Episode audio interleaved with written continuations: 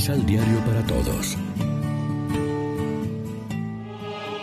Proclamación del Santo Evangelio de nuestro Señor Jesucristo, según San Lucas.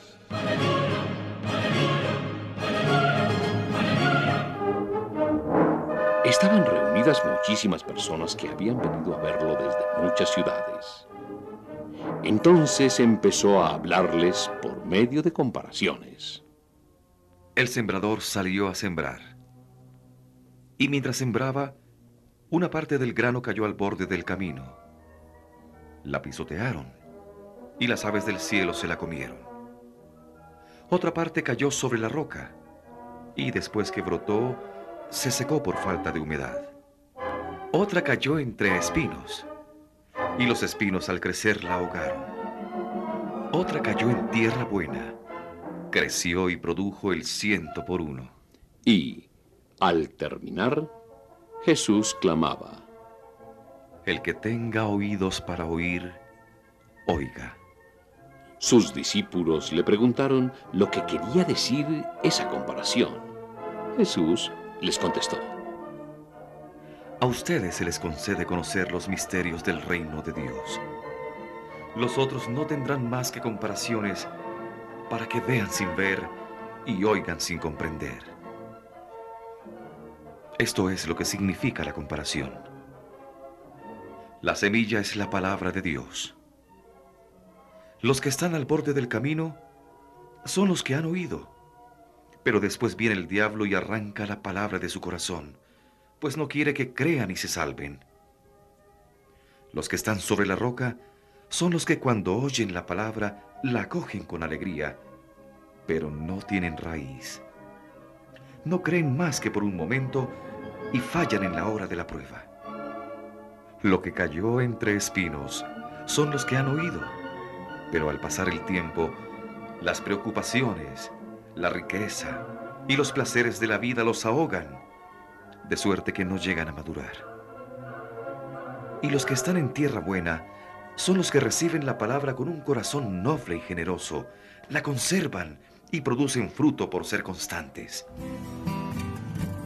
Lección Divina Amigos, ¿qué tal? Hoy es sábado 18 de septiembre y a esta hora, como siempre, nos alimentamos con el pan de la palabra. La parábola del sembrador la explica luego el mismo Jesús. La humilía la hace, por lo tanto, Él. Lo que parecía empezar como una llamada de atención sobre la fuerza intrínseca que tiene la palabra de Dios, una semilla que al final y a pesar de las dificultades dio fruto al ciento por uno, se convierte en un repaso de las diversas reacciones que se pueden dar en las personas respecto a la palabra que oyen.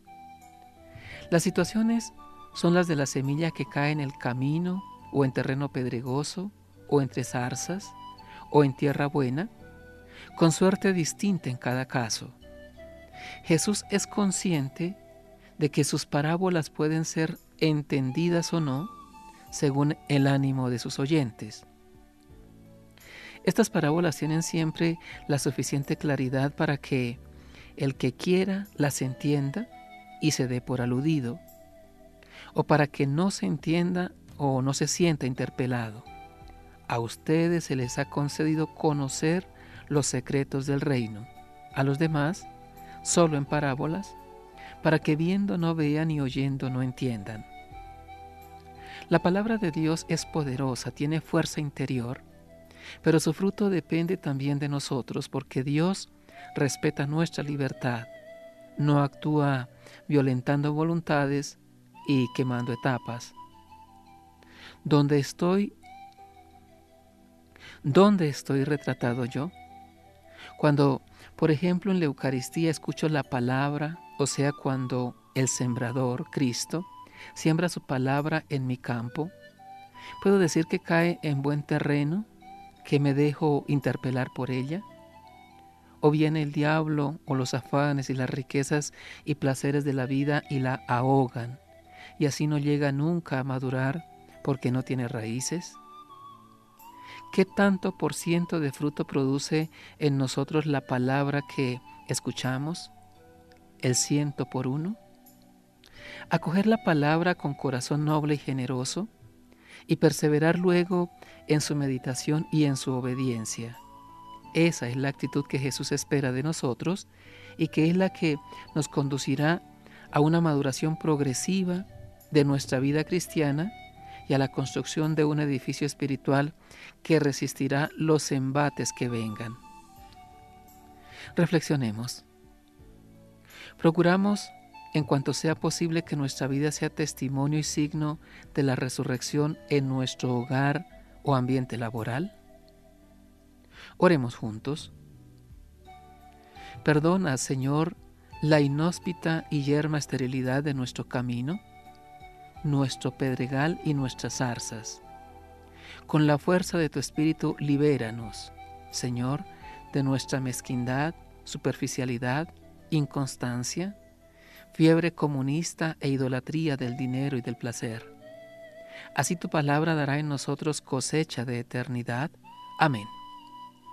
María, Reina de los Apóstoles, ruega por nosotros.